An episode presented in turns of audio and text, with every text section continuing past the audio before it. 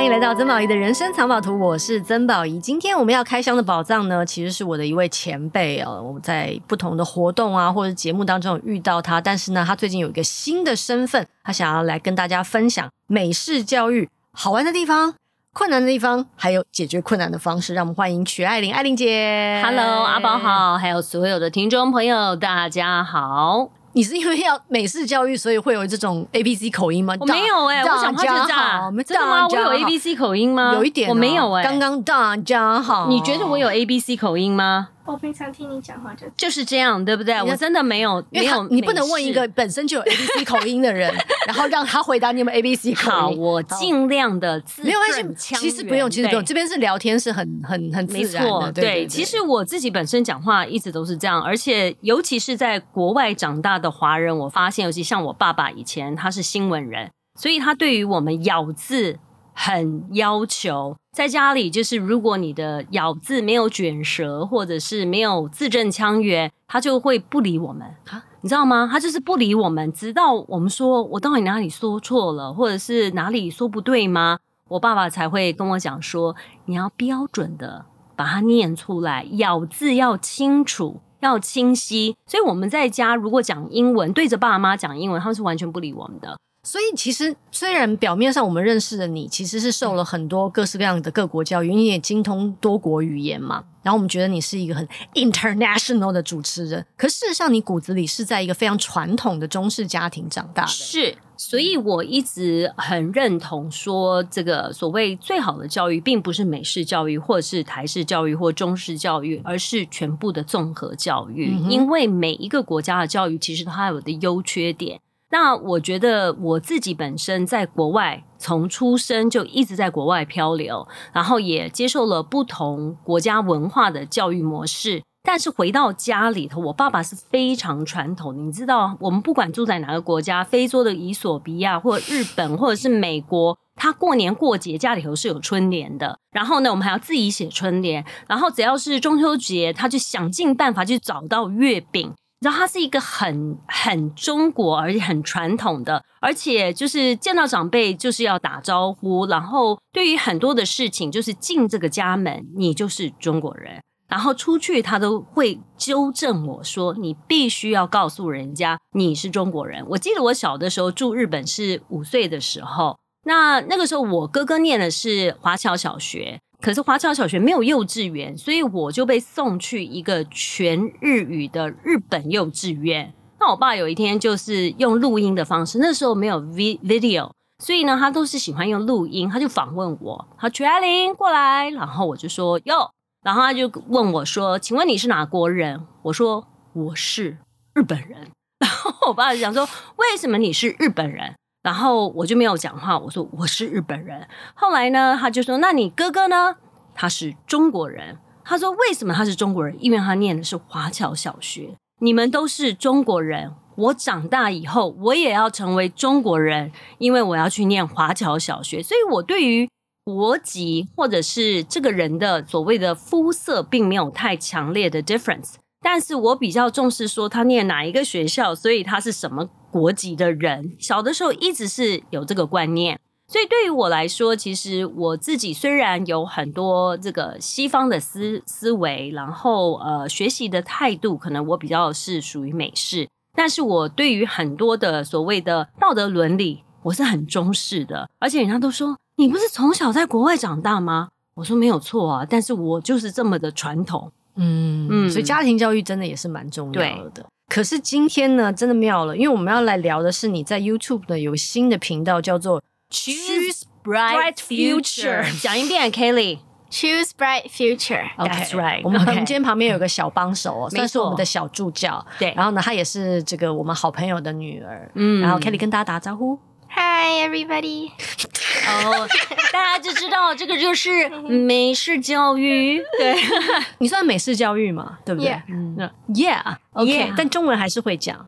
Yeah，没有，但中文还是会讲说是 因为问的是中文。是的，对，美式。所以美式教育到底是什么？我觉得可以。嗯，其实美式教育很多人都认为说，哦，这个小孩子可以就是很自由奔放，是在生活态度上。但是我完全否否决这个。尤其在台湾，我看到的美式教育，其实它不是最传统的美式教育。美式教育是呃着重于你的态度、人生的态度。然后美式教育是很自信的，所以在很多的美式的教育里头，像我以前在美国念小学跟幼稚园，你做什么事情，今天把耳机戴上，老师哦，Wow，that's so wonderful，you know how to wear your headset，就是很正面的，你知道吗？我们就觉得说这不是很一般，就是耳机就是戴耳朵上，所以美式教育比较浮夸，是很。百分百的正能量，你做一点点的小事，嗯、老师就会有很多很多的所谓的夸赞，他不大会批评，嗯、那他会跟你一起来反省。比如说，如果你真的做错事，老师真的是坐下来说你，你觉得你今天做这件事情对吗？那你为什么会做这件事？他不是一开始过来，我告诉你，你刚才在那边讲话，然后怎样？我记得我看到我们班上的同学，如果做错什么事情被叫去，都是被对谈的。那你可以有发表你言论的这个自由，就说哦，因为我觉得你上课很无聊。那老师说直接跟老师讲，直接可以。那老师就会说 Kelly?，Not not No. in not in her school，因为他的这个学校呢，其实呃虽然是走美式的这所谓教材，OK，他们走的是加州美国的教材。但是因为他们是天主教的私校，嗯、那天主教的私校，你不可以去 challenge 或者是挑战这所谓的呃长辈或者是老师，你要有礼貌。所以美式教育其实有分很多派。Okay. 那呃，像我刚才讲到的，就是老师多半都会坐下来沟通。那就像他们如果做错什么事情，老师会把他们叫去，但是也会说：“那你为什么这样做？”对不对？对，一开始都会问，但他不会噼里啪啦说：“我叫你不要这种。”除非说他讲过几百次，你上课不要讲话，不要打断我。但是他们也都会耐着性子说：“为什么你刚才打断我？”嗯，对，那让你有发表的机会。但是一般来讲，如果是我自己也念过台湾的私校，如果你上课讲话，你就是打坏了班上的这个游戏规则嘛。那基本上。你不用任何解释，你就要受罚。嗯，对。但是美式教育它是给你一个机会，让你去表达。我记得甚至有在念大学的时候，我自己都有点 shock，因为虽然我一直走的是美式教育，就是我记得我们的大学教授在讲呃非裔人，对，他们就讲说 African 在这个 Africa 怎么样？你知道我们有个黑人同学站起来就说：“你现在就跟我道歉。”你不可以叫我就是 African，OK，、非裔。他说你必须要说我是非裔的美国人，就是现在大家 African 政治正确的，politically correct 对。对，所以政治正确的讲法，在美国来讲，就是你可以去挑战，不管今天是教授、老师。像我记得，呃，我在念小学跟初中在美国的时候，就是呃，如果老师做错了一个题目，你可以举手说，老师，我觉得你做错了。然后老师是会很幽默的说：“哦，哇，我刚才是故意的，或者是说，哦，哇哦，我觉得你很厉害，你有在专专心的听。”但是我记得我小的时候回到台湾，老师那个时候我英文还不错，然后老师在教英文，然后他好像发音发错了，我就举手说：“老师，不是 ship，是 sheep。”老师说：“你给我出去！”真的，马上就被赶出去。然后那时候我就觉得说：“为什么把我赶出去？”我是在告诉你正确的发音，然后一直让我觉得为什么我会被赶出去，好像我做错事。对，所以我觉得这个就是呃，中国的教育跟美式的教育有些不一样的地方。嗯，但我比较好奇的是，为什么你在这个时候要开一个 YouTube 频道来介绍所谓的美式教育呢？呃，其实呃，不只是美式教育，其实是我自己看到，因为我我已经差不多有八年的时间是在做教育。我在呃，我经营一个国际学校的这个补习班，然后当然我不叫它补习班，我叫它 Academy 学院，因为我不大喜欢小孩子补习。我希望 Academy 是一个学院，它是可以去补强你不足的地方。比如说，我会称它为 College Prep。College Prep 的意思是说，你进入大学之前，你需要有一些准备动作。那如果刚好是课业，当然我们这边有课业的辅导。但是我自己花很多的时间是在 build up 小孩子的一些他们需要的态度。因为美国大学其实很多的时候，大家都只是说你的 GPA 成绩是多少，或者是 SAT 大学入学考要多少，这是一般亚洲家长一直在想的，就是分数、分数 and 分数。但是美国大学其实他一直在告诉大家，我要的不是只有分数，分数只是一个你进入 competition 挑战的一个门槛。进入了这个门槛是看你进入 A 坎、B 坎、C 坎还是 D 坎。但是呢，进入了这个门槛之后，你有了门票，就开始比你的人格特质，你有没有领导能力，你有没有自信，你有没有独特的想法。你有没有呃愿意把多余的时间，除了把自己的事情做好以外，去帮助别人？Kelly，你有没有帮助同学？有，有，对不对？你有，你有牺牲掉我少读一个钟头的的书，虽然爸爸妈妈不同意，我知道，但是呢，去帮朋友有没有？没有，没有，没有，没有，没有。那那是因为我知道，我认识你爸爸妈妈，他们都说你干嘛不读书去帮别人？没有。但是下一次阿姨告诉你，有的时候你的书已经拿到 A 了，OK，你已经考得很好了，牺牲一点点自己的时间去帮助别人是很重要的。那这些东西，很多家长问我说，那大学要在哪里看到这些东西？就是在你的自传。那还有就是，大学会给你好几个不同的作文，然后去写出这些过程、想法以及为什么。所以，其实你刚刚说这个 academy 就是帮助人去国外升学的意思。对，哦、但是我也不大同意说你一定要说是出国留学才会有成就。其实很多家长跑来跟我聊是，呃，请问一下，我的小孩一定要出国留学吗？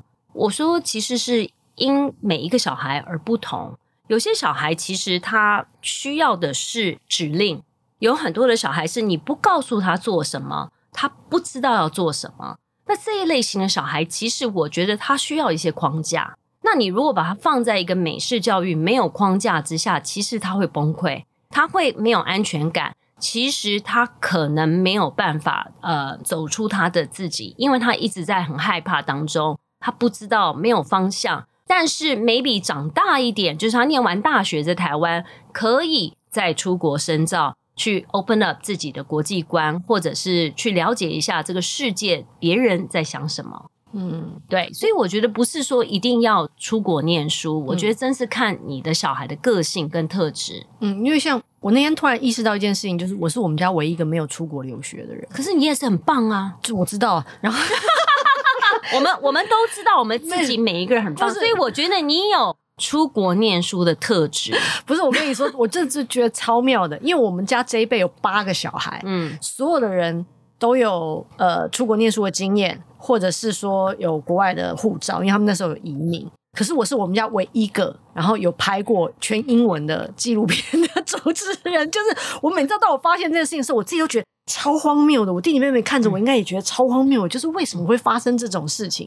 可是我觉得，如你所说，你没有一定需要这个体验，是因为你说出国留学也是一种体验，而且你后来就是拍纪录片啊，嗯、你也是出国嘛，啊、哦，对不对？对对对，还有你的工作进修的感觉。所以我觉得，其实你要。打开国际观，或者是你的视野，不见得是出国留学，嗯，一定要去做的这件事。嗯，你出国旅游，诶，你自己工作上班，然后呃存钱，我就是每年计划去一些不同的国家。我相信你的国际视野就比你身边完全没有踏出去的人多。我会觉得是看你用什么心情去踏上一个别人的。是家，或者是你说别人的国家的那种感觉。因为如果今天你只是一个温导游，就是比方说只是沾酱油，有时候我只是来拍照啊打卡，那你就是个 tourist。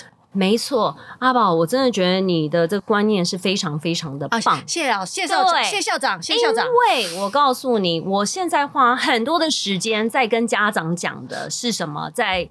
规划他们出国留学的时候，是他已经决定要出国留学了，或者是他像 Kelly 一样念的是国际学校，他们没有回头路，他们的学制他没有办法参加台湾的联考了，所以他们就是要出国。那我就跟很多的小孩的家长说，其实我希望是孩子自己想要什么，嗯，这个很重要。，OK，他的态度，这就是我讲的美式教育要的态度。态度是什么呢？不要家长说，哎，Kelly，我觉得你将来当医生，然后 Kelly 心里想说，我没有要当医生。但是我就有很多身边这样子的台湾或亚洲的家长一直在跟我说，哎、欸，我觉得我小孩哦要去念那个 computer science，然后就是呃，我觉得 IT 产业现在不会讲 computer science，因为都会都会被 AI 取代。对，但是也有人说，哦，我的小孩子他想要念这个运动管理或者是运动治疗，哎、欸，我看到年薪在美国才七万块钱，他养不活自己。我想说，你干嘛担心这么多？如果你的孩子他喜欢一样东西，再辛苦他也会做得好。如果他喜欢这件事情的话，我觉得他的年薪可以创造超越七万块钱。所以呢，我觉得有时候家长担心的太多了，回去跟爸妈讲，他们担心太多了。OK，OK，Okay? 那你他爸爸就在这边，对，他爸爸 OK 啦。你想要你想要做什么？嗯，um, 我想当 equestrian。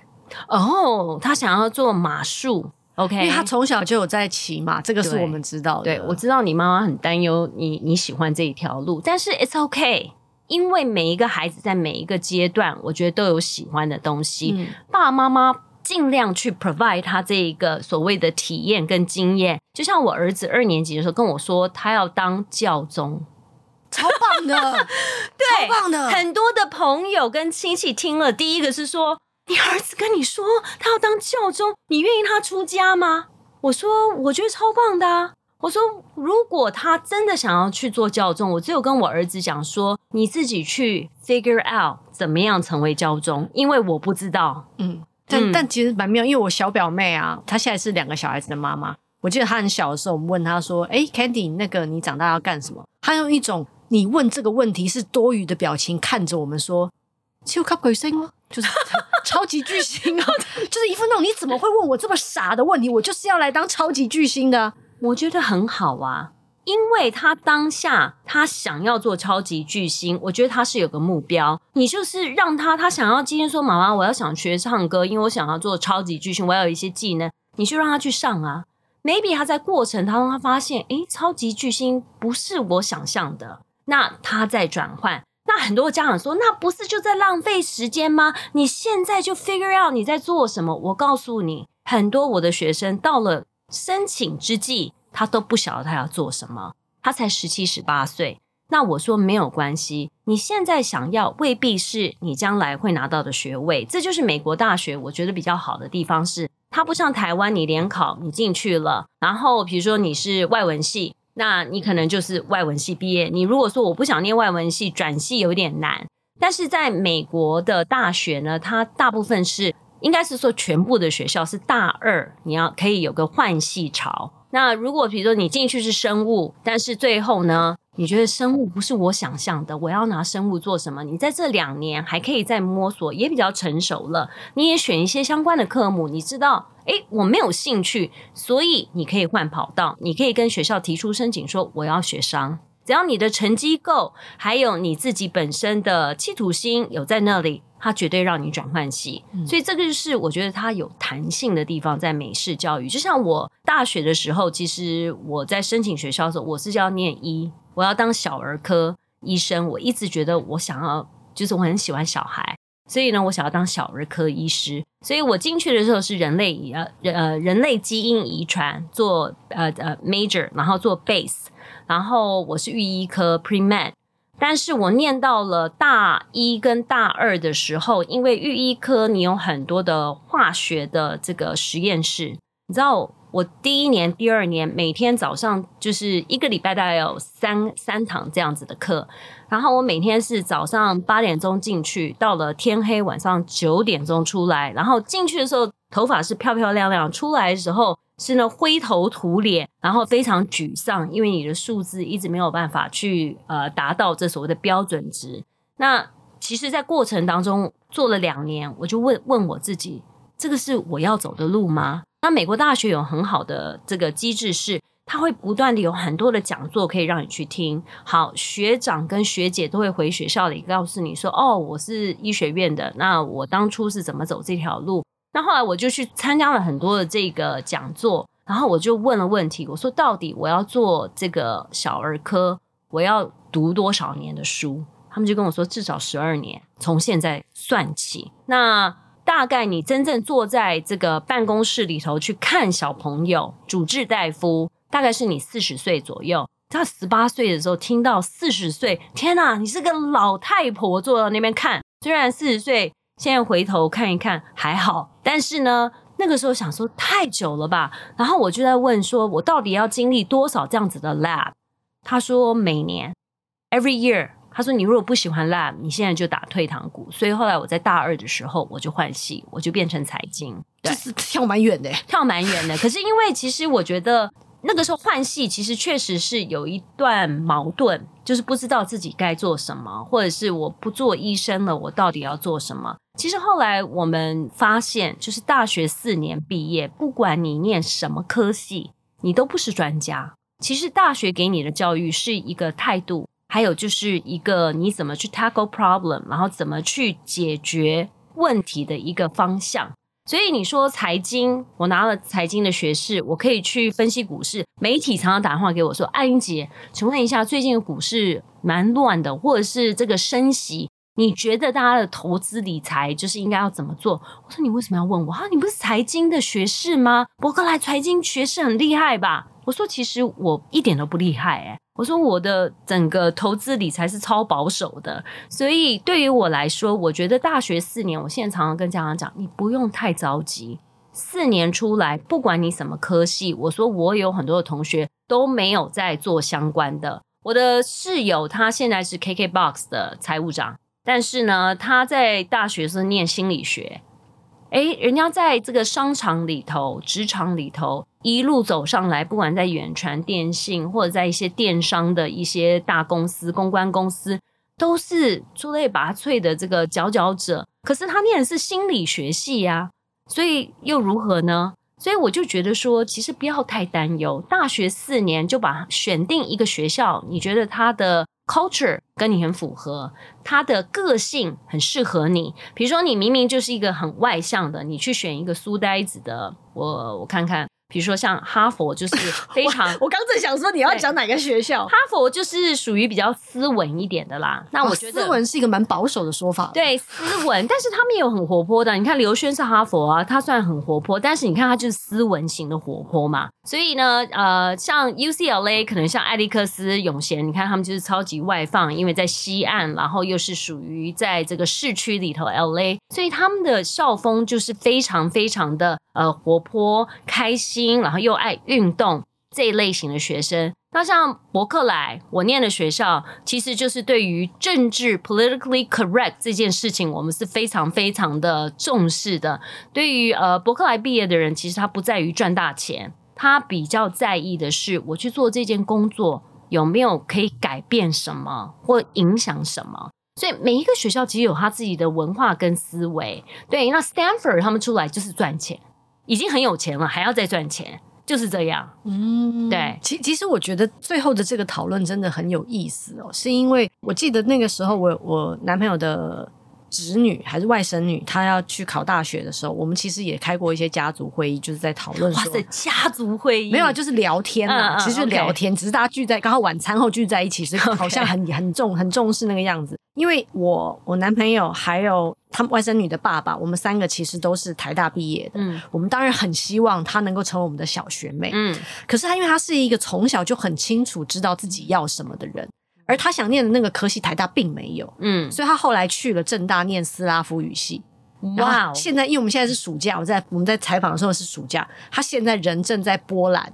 然后就每每每一年的暑假，他都想办法，然后去不管是去重新去再学一个斯拉夫语，或者是说就去东欧体验，因为他那是他喜欢的。可是因为不是每一个孩子都在很小的时候就明白，不像 Kelly 说，我就是要当一个马术师或什么之类的。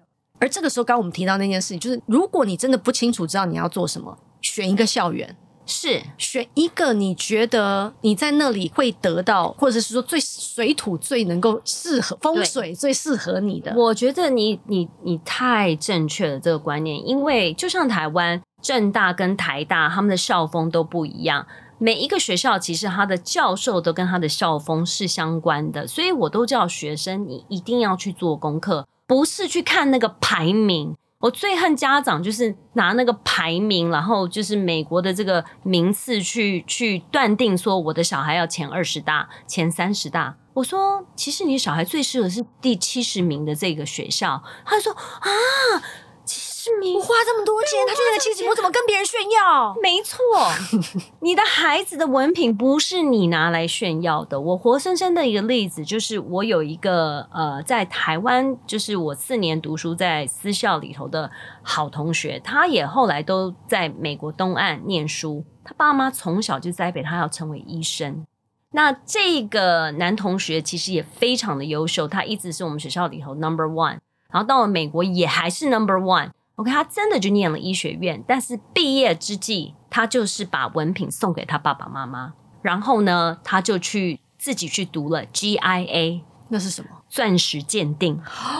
诶，有意思哦。但是你知道，父母到现在都还跟他关系是断绝的，嗯，因为觉得说我们栽培你，呃，你也做了这件事，你为什么最后是把文凭送给我们？因为我的那位同学就是很有 guts 啊，他就跟他爸妈说：“这是你们想要的，你们想要的，嗯、那我也做到了。嗯、那我孝顺的方式就是送给你，但是我现在要去做我自己想要做的事情。嗯，那后来因为他的太太是一个珠宝设计师，所以呢，两位就是你看夫唱妇随，然后就是做的很好啊，这 business 也是有声有色，但是父母就是没有办法去理解。”因为他们一生一世的愿望就是他的儿子出去可以跟大家说：“哎、我儿子汪天啊，他是一个医生呐、”但是我觉得这是一个很可悲的一件事情，所以我一直觉得，真的，你爱你的子女，他想要当 equestrian，OK，马术师，他想要去呃马场里头教骑马。就让他去，他爸爸有一种今天不该带女儿来 现场，有时候我们突然给他女儿洗脑，没错，那应该是这么说啦。我会觉得，我会如果今天真的 Kelly 刚好也坐在旁边，如果你喜欢骑马，你喜欢马，你没有不见得一定是当马术师，没错，因为其实你有很多选择。你只是现在觉得好像那是你唯一的选择，你也可以念心理学，然后运用 horse。你看 horse whisper 很多的这所谓的学术里头都有讲到，就是用这个马来做心理治疗。所以你可以当一个心理治疗师，但是是用你喜欢的兴趣马术去做。对我来说，应该是说对我来说，什么是好的教育哦？就是好的教育提供的是你有更多样化的选择，没错，就是你不会只局限。你知道，你知道，你刚刚说那个可悲的父母的时候，其实我心里面其实真的蛮替他们感到难过的，因为他们对于人生的想象其实很局限。可是那个局限有时候并不是因为他们想要这么做，而是因为他们本身也被局限了。嗯、那是一个代代相传的。对，但是我也跟很多的父母讲，就是因为你们自己可能没有办法有这样子的一个 goal 跟愿望，你自己原本可能很遗憾没有当医生这件事情，不要把你的愿望跟你的遗憾变成你孩子的一个包袱。因为孩子有他自己的兴趣，你给予他的一个所谓的教育平台，尤其是进国际学校或美式教育，他们就是让他们适性而去发展。那个老师就是每一年都会给他们一个 career day，对不对？就是让他们去接触到，就是你未来想要做什么。每一个小孩子可以去打扮成他想要成为的这个未来的这个工作。有人现在很多是 YouTuber，OK，很多人就是要当 YouTuber。但是我觉得小孩子如果此时此刻他想要做 YouTuber，让他做啊。就像我儿子就跟我讲说，他很喜欢电竞。我说你用电竞打进 UC Berkeley 跟 UC Davis，因为他们真的有电竞队在入学的，那你就要打到 Top 去做这件事情。我说你可以吗？好像不行哎、我说，那你就要思考一下。我觉得你也可以跟你儿子说，因为电竞不是只有打的那几个人，对，其实电竞是一个团队，是是。那你也可以做电竞的很多其他团队周围的事情。对，对。但是我们有一个好朋友，他也是这个某知名品牌的这个电竞笔电的公司的老板之一，就跟他说：“我告诉你，弟弟。”不要，他说电竞选手，他说打成全世界 number one 的，他说一生就只有一次，他说他还没有连装过的，而且二十五岁以后就没有任何的生命了，所以这个也让他思考。所以我就觉得说，小孩子他喜欢什么，让他一直去做 research。现在 ChatGPT 也有很多的东西，你就问 Chat GPT，Squarian 将来有什么样的出入？OK，去跟他聊天，会不会他已经聊过了？没有，还没有啊，对不对？我觉得你可以到处去去体验、去发展，在这个过程当中，maybe 你可能讲了十五年，说我要做这个马术。可是，maybe 到第十五年，你发现这跟我想象好像不大一样。It's okay，你没有浪费时间，那你就去找另外一个你喜欢的东西。我觉得不断的去摸索自己，要给予很多他们的空间，而且我觉得要多一点。我喜欢美式的教育是正面的鼓励，不要一直是负面的批评。那我自己我就说，成长的环境是非常中式的，虽然在西式的国家。我跟我哥哥，我哥哥他也非常优秀，他是 Stanford、Harvard。那我哥哥其实呃这些年来，他常常会花时间跟我聊天，然后他就说：“你觉不觉得我们在长大的过程，外面的世界给予我们好多正面的鼓励跟所谓的啊你很棒，你很优秀，可是回到家永远是批评。”他说：“我们要互相的提醒，当我们在教育我们的下一代，千万不要这样。”他说：“其实那个是我们心理成长的很多的 trauma，就是有很多内心的伤是来自于那个的。所以我自己想一想，真的耶！我记得我小的时候，就是今天如果考个九十八分，我妈妈就会说九十八分可能已经全校最高分了。我妈就会说：你看看这两分，这两分其实是你粗心。那我心里想说，你可以再正面一点吧。”对不对？可以给我鼓励，或者是呃，很多人都不敢相信，就是我到了十二年级，就高中毕业之前，我不能跟同学出去。然后呃，我是学生会的副会长，然后所以学校里头所有的活动舞会都是我一手规划办的。但是我妈妈不让我去，是校长打电话到家里头跟我妈说，他一定要出现。然后我妈说。为什么他要出现？他不是都已经把他 organize 好了吗？那其他人去，然后也有很多的团队可以执行就好了。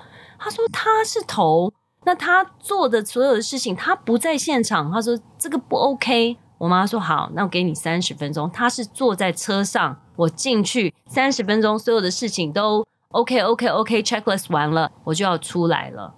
我不能留在那边，就是享受我的成果。所以，嗯。我有很多很多，就是其实蛮特别的经验，是两个文化的冲击。但是，呃，我在十十二年级之前，就是十八岁之前，我对我妈妈是完全没有说过一个 no 字。所以我记得我第一次跟我妈说我不要，是我大学一年级，就是念了一个学期回来的时候，我妈妈把自己锁在房间三天，然后我哥就说。你看吧，你从小就应该跟我一样，一直 say no。你就是从来不说 no，对他的冲击是这么大。但是，嗯、我妈妈的想法就是觉得说，她很后悔送我去伯克莱，她很后悔送我哥哥去这个 Stanford 跟 Harvard。他说，就是养了两个伶牙俐齿的这个儿女。他说，你们这个就是不孝。对，他说他们教你的就是不孝。但是我我自己后来呃很长一段时间一直告诉我，我是不是不孝，一直在怀疑，就是自己在醒思，说我这样是不是不孝？可是后来我觉得是我有我自己的想法，那我的生活其实是掌控在我自己的手里，我不能够因为要去让我妈妈开心，让我爸爸开心，就完全去把自己的想要跟自己想要做的事情，把它放在一边，所以，嗯、这个也花了很多的时间沟通，当然做了很多的革命。但是我要感谢我哥哥，因为我哥哥就是一直在旁边煽风点火，他就是、把我推出去的。没有，他也他也在前面啊，他先跑。但是他从他从四岁就跟我妈妈说 no，他超有想法的。所以啊，所以他如果不是他已经开辟了一条路，你就循着那条路往前走。哦，如果你是长女啊。你更辛苦了，是，所以我觉得呃，老大很重要。嗯，如果老大可以开疆辟土，帮自己的兄弟姐妹可以打通很多的这个五路，然后然后这个任督八脉，父母的，我觉得你的弟弟妹妹会享受很多。那我也跟这个，因为我也是老大，所以我跟全天下的老大说，你们也不用压力那么大，因为你弟弟妹妹也有自己的造化，他们该自己负担起的责任，嗯、你也不用帮他们担起来。所以那个做自己开心的事就好。对，你想你想得到那样的体验，你就选择那个体验。你想得到国外教育的体验，你就选择国外教育体验。你在台湾受教育，对，你在台湾受教育。也是很好啊，对，我们也没有歪掉啊，没有啊，对啊，我爸爸是你们的学长啊，我爸爸也是台大毕业，他是外文系。那像今年我有一个学生，其实他就是呃台湾的私校，那他成绩非常的好，非常优秀的一个孩子，但他要走的是外交，那所以那个时候他进行的是两个 track，他台湾的这个呃学测也考，OK，然后就是他也申请美国大学。后来呢，他考进了榜首哦，台大外交系榜首最高分。然后呢，他也申请到了美国东岸非常棒的一个私校，叫 Williams and Mary。那他们的国际外交是倍儿棒的。他又在华府旁边，所以呢，那个时候他最后的抉择是我们坐下来分析。那坐下来分析是，你如果是国国国际外交的话，International Relation，那你势必不能说只有锁在台湾。因为你毕竟要跟不同的国家、不同的文化，那你如果去 Williams and Mary 的话，其实它就在 DC 旁边华府，所以你的资源非常的多，你会接触到全世界各地的不同的资源，所以后来他就决定放弃台大，然后去。Williams and Mary，所以我会觉得说，真的是看你要念什么科系，还有你自己想要的未来是什么。所以不见得说，哦，我同学好像你看他们家境好，所以可以送他出国，然后就觉得自己很自卑。不需要啊，我觉得如果你在台湾，你自己有一个喜欢的目标，然后考进的学校也很棒，像宝仪他是台大，对不对？考中这个 top 的 school，你把它念完呢、将来出来工作一两年，自己赚到了一些钱，再出国深造，你就一定要出国就对？没有啊，我觉得要国际视野嘛。那除非就是像你有像你，如果有工作机会，不是每一个工作都有机会送他出国吧？对，但是对，但我对，我觉得你真的是一个非常尽责在就是做自己的工作的人，就是。嗯。嗯，我想要说的其实就是，如果你想要很在地的，对，你也不见得一定要有一个国际的体验，嗯、因为有时候在在地耕耘的够深了，其实你也可以得到很多，呃，不管是你的学习或者是你想要成就的事情，嗯。但是如果你想要往外看看，嗯，然后想要跟不同的人交流，吸收不同的文化，然后真实的去体验，你真的要活在那里啊，嗯，然后真实的体验。学一个新的语言，不管那是什么都好。你想要体验什么，你就好好的去体验，嗯，然后成为你生命当中的那个养分。嗯，我觉得那就是很棒的事情。嗯。所以今天谢谢我们的两位来宾。虽然 Kelly 今天很害羞，没有讲什么话，但是你当马术师的时候，如果你真的当上马术师啊，宝仪阿姨应该会上你的课。但是你没有一定要当马术，你不要说因为宝仪阿姨要上我的课，所以我一定要当马术师，没有这件事。对，但是不管怎么样，做你喜欢、开心的事，我觉得你爸爸妈妈就会开心，嗯、好不好？嗯嗯，好一个美式教育回答都超简短的呢。谢谢林姐，谢谢 Kelly，谢谢，拜拜。